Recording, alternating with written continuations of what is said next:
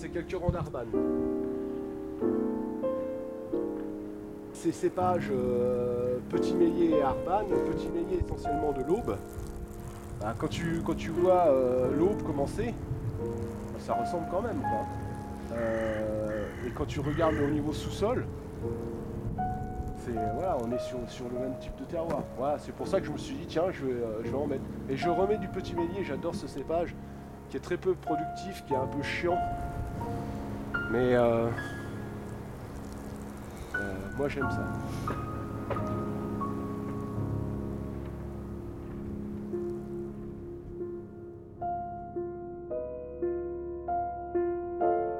On est en Meuse, en Lorraine, entre la Champagne, l'Alsace et au sud de la Bourgogne.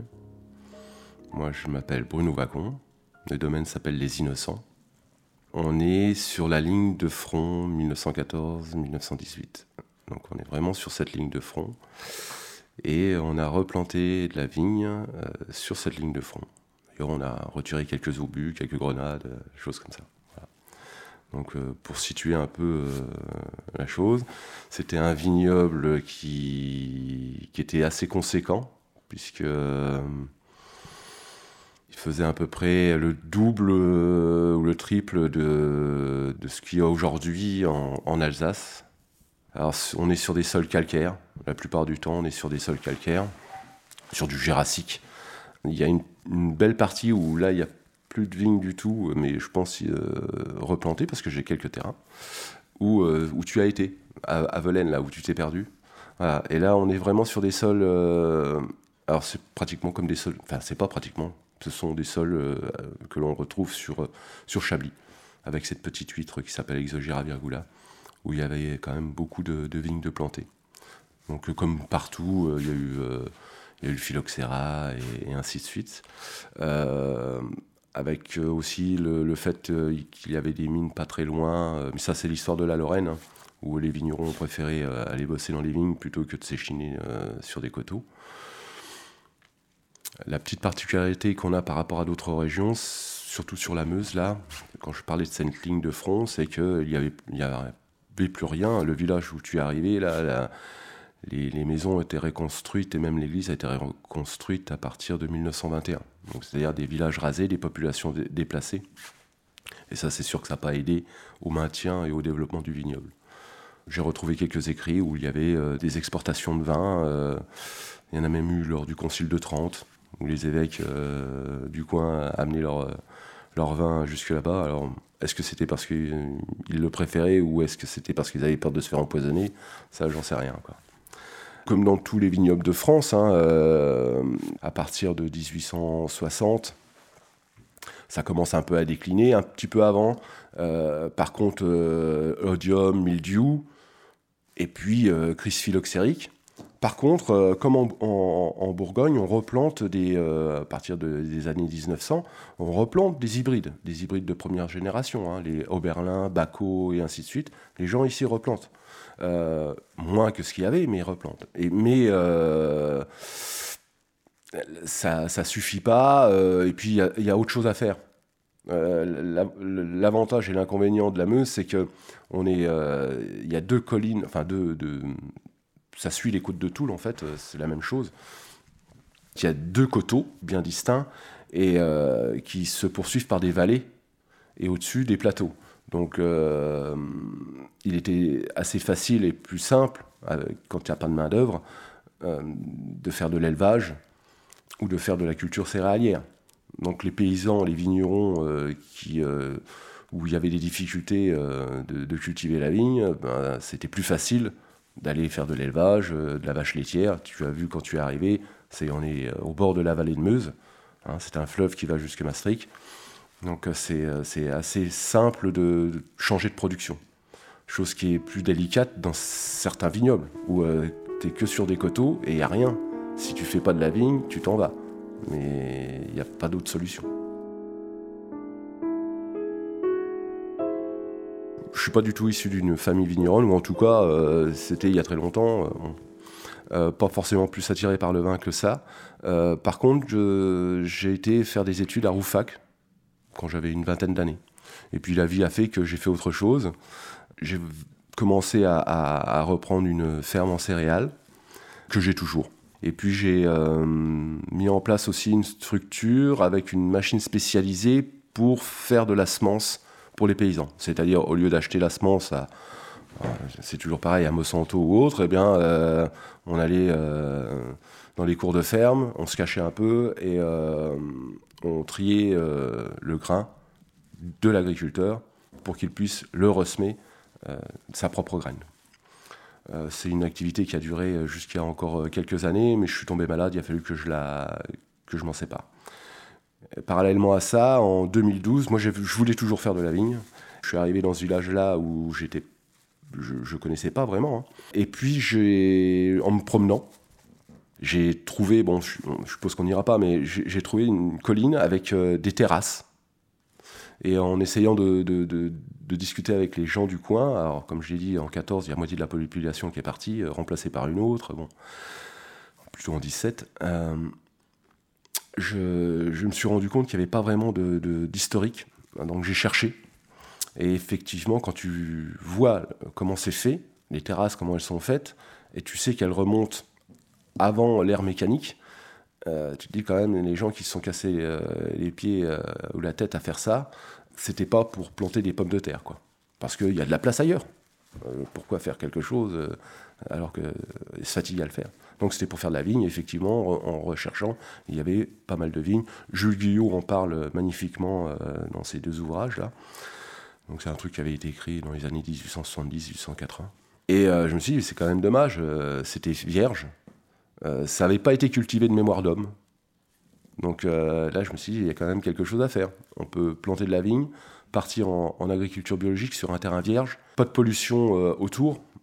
C'est vrai que l'écueil qu'il peut avoir, c'est quand tu es en Bourgogne et que tu as une parcelle en biologique et puis les autres euh, travaillent en conventionnel, c'est un peu compliqué s'il faut toujours être sur le qui-vive, en train de regarder son voisin, s'il traite, s'il traite pas et comment il traite, s'il y a du vent, pas de vent. Donc là, j'ai dit, ça c'est top. Et on a commencé à planter en 2012 voilà, euh, un petit peu avant, ben, j'ai été. J'avais déjà un petit peu de base, euh, puisque j'avais été faire des études viticoles à, Roufac euh, quand j'avais 20 ans. et je suis reparti à Beaune pendant un an, faire un BPREA. Et puis en 2012, on a planté. Avec quelques difficultés, parce que la particularité, c'est assez ubuesque, c'est qu'en Lorraine, hormis les appellations, tu n'avais pas le droit de planter de vignes alors que c'était une terre historique de vigne, euh, mais tu n'avais pas le droit, donc il n'y avait pas d'autorisation de plantation. Euh, et je suis tombé sur un douanier euh, fantastique qui est passé un petit peu par au-dessus de, ce qu'il avait le droit de faire. C'est rare, mais voilà. Et où j'ai pu avoir accès à des, gens qui, qui avaient des vignes, mais qui ne les exploitaient plus. Et donc la seule façon pour moi de, de, planter où je voulais planter, c'était d'aller voir ces personnes-là. C'était des vignes qui étaient essentiellement en hybride de première génération, Oberlin, Baco, euh, d'arracher ces vignes-là et de replanter chez moi les cépages que j'avais envie de planter. Donc on a commencé comme ça. Il n'y avait pas vraiment d'autorisation de plantation. Petit à petit, on a réussi. Euh, il a fallu que je me batte euh, au niveau du conseil de bassin qui a lieu en Alsace tous les ans, avec plein de gens qui n'ont rien à faire du bio ou du nature. Enfin bon, voilà à chaque fois, on était, euh, on était un petit peu, euh, j'étais un petit peu catastrophé parce que malgré, euh, malgré le fait qu'on ait construit une association pour essayer de relancer la chose, on se heurtait toujours au, même refus, que ce soit des Alsaciens, enfin des gens qui étaient en place pour qu'on ait le droit de planter. Et c'est difficile de faire comprendre qu'on on veut relancer quelque chose. On, est dans le phare Est plutôt que dans le phare Ouest, mais on était plutôt dans le phare Est. Voilà, il y avait tout à faire. Et il y a toujours beaucoup de choses à faire. Alors aujourd'hui, je suis super content parce que euh, petit à petit, on avait réussi à avoir des contingentements de plantation en vin sans IG. Et il a fallu vraiment se battre.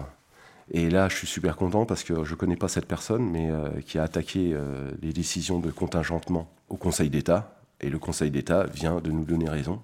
Et donc aujourd'hui, on peut planter de la vigne en Meuse, en Lorraine, sans être dans une appellation. Et, ça, euh, c'est super gratifiant pour nous parce que j'ai eu beaucoup de. Enfin, beaucoup, non. Quelques personnes qui, euh, qui voulaient s'installer ici quand elles ont vu les sols et la qualité de vie qu'elle pouvait avoir. mais comme il n'y avait aucune possibilité de planter, se sont retournés dans d'autres régions. Alors j'ai une personne qui est dans le Jura, qui était, qui était un Américain qui, voulait, qui aurait bien aimé s'installer ici, mais qui est dans le Jura et qui aujourd'hui a un, joli vignoble dans le Jura. C'est bien pour lui aussi. Puis une autre personne qui était qui, s'est installé en Géorgie. Comme quoi on, a, on, a, perdu 10 euh, ans et, des talents. Tant pis. Euh, mais aujourd'hui, voilà, euh, le but quand même est de continuer à planter. On va replanter là. Et puis de faire renaître ce vignoble en, essayant d'installer des jeunes, en essayant de faire venir d'autres personnes, d'autres régions, enfin d'autres talents, pour pouvoir exploiter, j'aime pas ce mot-là, mais, mais, pouvoir aller vraiment chercher le, le, fond du fond de ce sol qui est quand même assez particulier, qui est calcaire, mais qui est assez particulier. On a des choses un peu particulières par rapport à d'autres régions. Je suis persuadé qu'on a des choses à amener au niveau du vin, ça c'est sûr. Notre modèle, il n'est pas chablis, euh, mais c'est toujours quand, euh, quand, tu as, quand on nous demande ben, c'est quoi vos sols, on peut essayer d'orienter, parce que, parce que comme tu dis, personne ne connaît. Donc on peut essayer d'orienter et, euh, de dire, ben voilà, nous on a fait faire des études en géologie et on superpose les cartes Chablis et Velaine, et y a, mais il n'y a pas un poil qui diffère au niveau géologique. Donc, mais je ne dis pas que ça ressemblera. Mais par contre, c'est vrai que on avait euh, historiquement, il y avait, euh, c'était une terre de pinots ici. Ici, ce sont les pinots. Voilà, c'était historiquement. Il y avait même un, cépage qu'on appelait le pinot de bar, qui, qui, a disparu, ou en tout cas que moi je n'ai pas retrouvé, même en, demandant à Montpellier qui était un pinot noir, mais historiquement qui était cultivé ici, mais qui venait de Bourgogne, un pinot noir. Quoi. comme dans beaucoup de régions où, euh, le pinot noir est essaimé. Hein. Mais le pinot se, comportait bien euh, ici, sur ces calcaires. Euh, plus que le gamay en tout cas.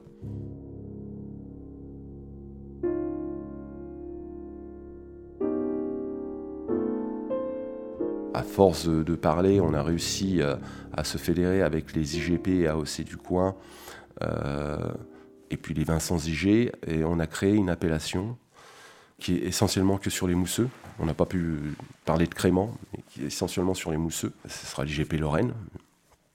Ça y est, c'est en route. Comme c'est une IGP et qu'elle est sur la Lorraine, c'est très large, avec différents sols. Et si je te parle juste de la Meuse, en fait, effectivement, ça peut être très dispersé. On a, comme je t'ai dit, deux. J'arrive pas à trouver le mot, ce, côté euh, colline, côte, il y a les fameuses côtes de Meuse. Et puis, en fait, ces côtes, elles suivent et la vallée de la Meuse, et de l'autre côté, en allant vers la Champagne, ça suit l'Ornain, qui est une rivière. On va dire de Bar-le-Duc, qui est le chef-lieu, jusque Ligny-en-Barrois, pour ce côté-là. Hein, Ligny-en-Barrois, Bar-le-Duc, ça, ça, doit un peu causer. Et puis, pour ce qui est là où on est, et là où j'ai commencé à replanter, c'est euh, la vallée de Meuse qui en fait de l'autre côté les côtes de Meuse sont en deux parties. Une partie qui va regarder vers l'est, où il y a des vignobles euh, implantés, où il y a une IGP, mais qui est très restreinte. Et puis de l'autre côté, euh, on est plutôt sur euh, la vallée de Meuse, ça regarde la Meuse, donc on est plutôt orienté ouest-sud-ouest, et qui irait, on va dire, de, historiquement, de, la Belgique euh, jusque, euh, jusque dans les côtes de Toul. Voilà, ces deux parties-là qui sont vraiment essentielles. Après, il y a d'autres d'autres coins qui euh, on retrouve. je te dis, tu lis Jules Guyot et il détaille ça magnifiquement. On ne sait pas ce qu'il est venu. Enfin, si, on sait ce qu'il est venu faire. Il a entrepris de faire un tour de France. Je crois que c'était à la demande. ça doit être dans les années 1860, quelque chose. Ça devait être à la demande de Napoléon III. Et donc il a fait le tour de France. Et c'est assez volumineux, mais il fait, euh, il va en Champagne. D'ailleurs, c'est super rigolo à, lire parce que euh, y a des vignobles aujourd'hui euh, en Champagne où c'est plutôt le petit poussé noir de la Champagne, et puis d'autres régions qui sont montées au nu de Champagne, qui sont montées au nu aujourd'hui. Et si tu regardes il y a 150 ans, 200 ans, c'était presque inversé, quoi. Il y avait des coins, les coins de vertu, par exemple c'était pas le top quoi. Hein. Ils, en voulaient pas. Comme quoi les goûts changent, les, façons de faire changent, euh, voilà, il n'y a rien de, stabilisé. C'est ce que je reproche un peu, euh, et pas aux personnes, mais ce que je reproche un peu au, système de l'AOC, c'est qu'ils veulent tellement stabiliser les choses, que, que ça en devient une paupérisation de la, de la viticulture. Et c'est pour ça qu'il y a quand même quelques personnes, quelques grands vignerons euh, qui ne se retrouvent pas dans les AOC, parce que bah, eux, ils évoluent, ils, font ce qu'ils ont envie de faire, et, et on leur dit, euh, ben non. Il y a un goût, il y a une typicité, il, y a, il va falloir m'expliquer. euh, Enfin, ils ont essayé hein, de m'expliquer ce que c'était que la typicité, euh, surtout quand on goûte les vins juste par le nez, ça me fait un petit peu sourire. Mais euh, la typicité, on sait tous ce que c'est. Euh, par contre, euh, elle évolue en fonction des millésimes, en fonction de beaucoup de choses. Euh, et quand on levure des vins et qu'on les souffre, euh, je pense qu'on passe un tout petit peu à côté de la typicité. Et donc, euh, c'est pour ça qu'il y a beaucoup de gens, euh, enfin, beaucoup, j'en sais rien, il y a quelques personnes.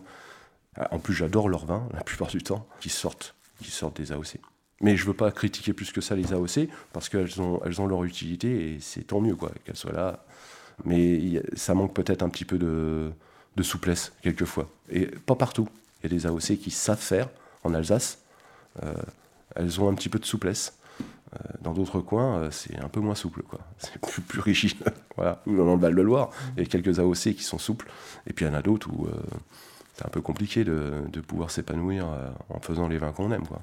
On a démarré en 2012, ce sont que des jeunes vignes, donc on a planté euh, en sélection nasale, on a planté plusieurs euh, cépages, on a planté un peu de chardonnay, mais essentiellement des Riesling, un peu de petit mélier, cépage champenois, et d'arbane, et des pinots, bien sûr.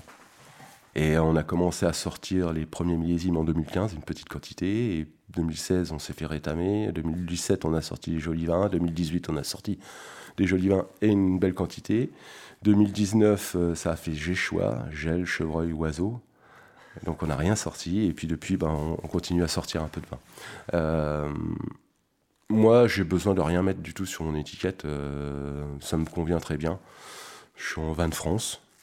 Si demain on était dans, j'étais dans une appellation, euh, j'essaierais de m'y euh, conformer, euh, mais sans renier ce que j'ai envie de faire euh, des vins. C'est du jus de raisin fermenté. Je dis pas qu'on peut le faire tout le temps et sur toutes les cuvées, mais quand on peut le faire, c'est quand même un mon goût meilleur. Je veux bien m'inscrire dans une, dans une AOC ou une IGP à, à condition de ne pas renier ce que, ce que je suis au final.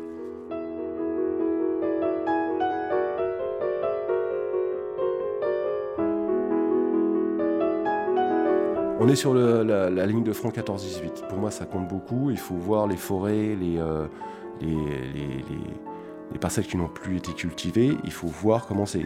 Aujourd'hui, tu peux pas mettre une chaise, même encore un siècle plus tard, tu peux pas mettre une chaise dans une forêt sans être en déséquilibre. Tellement il y a de trous et de bosses. Avec des arbres, bien sûr. Donc là, ce sont des anciennes terrasses. Et je voulais pas de palissage. Je voulais pas rappeler ce côté fil de fer. J'ai essayé de lire beaucoup. Et euh, je me suis raccroché à une, ancienne taille, ce qu'on appelle la taille Lorraine, qui est comme un guyot, mais qui est ramené sur lui-même. Euh, La baguette est ramenée sur lui-même, ça fait un arc. D'ailleurs, ça fait très joli quand tu es à, la taille, parce que ça fait comme un soleil. Et sans palissage, donc j'ai tout euh, mis en échalas. Tout a été planté à la main. Aujourd'hui, je monte un peu les pieds, parce qu'on est quand même assez soumis au gel de printemps. Il faut bien comprendre que bah, quand tu démarres dans une région où il n'y a plus de plus d'historique vraiment, c'est toi qui essuie les plâtres, quoi. C'est toi qui, ah bah oui, bah c'était peut-être pas ça qu'il fallait faire. Donc euh, euh, le sol est, c'est un sable calcaire. Euh, Quand je dis ça aux pépiniéristes, c'est sable calcaire. Mais qu'est-ce que c'est? Alors donc c'est du sable calcaire. Donc on a des pH très élevés. En fait, c'est du corail fossilisé. Ce sont des coraux fossilisés avec très peu d'argile. On est à moins de 10% d'argile, donc une, terre qui, qui est très fragile en fait. Au, tout début, quand j'ai planté, j'ai voulu euh, côté bon paysan, tu vois, euh, parce que je suis paysan, donc euh, il fallait que ce soit propre. Et, je me suis ra- ravisé assez rapidement en me disant mais non c'est pas comme ça. dans 10 ans il n'y a plus de sol. Donc on a fait ça pendant un an ou deux ans. J'ai essayé de travailler avec un cheval pendant 2-3 ans. D'ailleurs, pareil, en mettant en place la chose, parce que le gars qui avait le cheval euh, débardait du bois, mais ne savait pas ce que c'était que de cultiver des vignes avec. Donc, on, a tout mis ça en, place plus ou moins. Je crois qu'aujourd'hui, il travaille très bien en Champagne, donc c'est cool. Euh, nous, on a arrêté parce que ça ne convenait pas, les dévers, euh, ça convenait pas. À la rigueur, une mule, d'ailleurs, ce qui me convient le mieux, euh, ça pourrait aller, mais, mais le cheval, non, trop gros, trop lourd, trop. voilà. Donc, c'est enherbé. Tous les ans, on essaye de, de, ressemer des trèfles, des trèfles ou d'autres plantes. Je me suis beaucoup inspiré de Fukuoka. On essaye de, suivre les principes de Fukuoka. Euh, depuis euh, l'année dernière, on, met des moutons. Euh, on en a mis l'année dernière, on en a mis à cet automne. Donc c'est pareil, c'est un copain qui, qui, a des moutons et on met des moutons. la fertilisation, essentiellement, pareil, c'est ce même copain qui fait des pigeons. Enfin, il va arrêter maintenant, mais. Et donc, on, utilisait de la fiente de pigeon, ce que les anciens arabes appelaient la colombine donc euh, qui, est, super pour les petits fruits. Donc on mettait un petit peu de, fertilisant comme ça, pas tout le temps, pas, partout. Globalement, on essaie euh, de, laisser le plus, sauvage possible. Euh, l'agroforesterie, alors j'ai essayé de cultiver des petits pois, des tomates et ainsi de suite, mais le sol est tellement pauvre que ça fonctionne pas. Donc entre les rangs, hein, des petits pois, ça va encore à peu près, parce qu'il pleut un peu au printemps, ça va, mais à partir du mois de, Ici, sur ces terrasses-là, à partir du 15 juin, euh, l'herbe est, euh, grillée. Quoi. Donc on laisse monter l'herbe le plus haut possible, le plus longtemps possible, et à partir du 15 juin euh, jusqu'au 15 juillet, soit j'écrase l'herbe, soit je, passe un rotofil. Alors pas de fil, justement, parce que je ne veux pas broyer les insectes. Je passe une lame. C'est beaucoup plus respectueux de, ce qui peut se passer. En laissant quelques fleurs, en laissant pour que parce que j'ai des copines abeilles euh, qui sont euh, terricoles là, d'ailleurs c'est très sympa parce que même si tu es euh, la tête à côté, elles te piquent pas quoi. Ça c'est sympa. Donc pour les, leur laisser un peu, un peu de casse-croûte quoi. On amène toujours un peu d'eau aussi. Alors c'est pas un monde idyllique non plus. Hein. On a été enquiquiné par les chevreuils. Donc maintenant, ce que je ne voulais pas parce que je trouvais que c'est j'ai parlé de ne pas mettre de palissage en fer, donc je voulais pas ramener de fer, mais bon, il y a un moment, euh, il a fallu, euh, la réalité a pris le dessus. Donc là, aujourd'hui, tout est clôturé, avec un grillage euh, anti-chevreuil. mais ça nous aide bien aussi pour le parcage des moutons. Il faut venir juste un peu avant les vendanges ou pendant les vendanges, parce que ça ressemble un peu à une fête foraine aussi. Parce que comme on est seul et dans des milieux assez protégés, il euh, ne bah, faut pas oublier nos, amis de la nature, hein, nos copains, là, euh, qui sont pas forcément tous nos copains, quoi, parce que tous nos copains, parce qu'on a aussi énormément d'oiseaux. Et donc, euh, quand il fait soif, quand il fait sec, bah, c'est facile d'aller taper dedans. Quoi. Donc, il y, a un moment, moi, je veux bien partager, mais pas tout. comme je t'ai dit, 19, entre les le gel, ça ne fait pas grand-chose, les chevreuils et les, oiseaux, quand je te dis j'ai choix, c'est j'ai choix. Zéro kilo de raisin. Zéro. Allez, peut-être euh, un demi-kilo euh, pour goûter comme ça. ça fait tout drôle, hein, d'avoir zéro. Et pourtant, j'étais un peu protégé, mais pas suffisamment. Donc là, aujourd'hui, je te dis, ça ressemble un peu à la fête foraine, il y a des filets, euh, c'est pas très joli, hein, mais il y a du bruit, il y a des, trucs de fête foraine pour justement les effaroucher. Donc sur ce fameux grillage-là, on va replanter, mais bon, ça mettra un petit peu de temps, on va replanter tout le long du grillage des cépages hybrides rouges qui ne seront pas forcément destinés à, être mis en, cuve, mais pour leur donner à bouffer. En espérant que ce sera plus facilement disponible, ils vont aller taper dedans et laisser euh, quand même les raisins euh, cultivés euh, tranquilles. la stratégie, c'est se protéger, mais aussi travailler par évitement. Si tu es tout le temps contre, il y a un moment, tu es épuisé. Donc ça ne peut pas aller. Et puis surtout, tu perds. Celui qui est contre, il perd. Donc euh, il faut être avec. Euh, ils sont là, euh, tant mieux. ils rendent beaucoup de services, mais ils veulent casser aussi la croûte. Et j'espère que cette solution, combinée à d'autres, fera qu'on est un petit peu plus tranquille.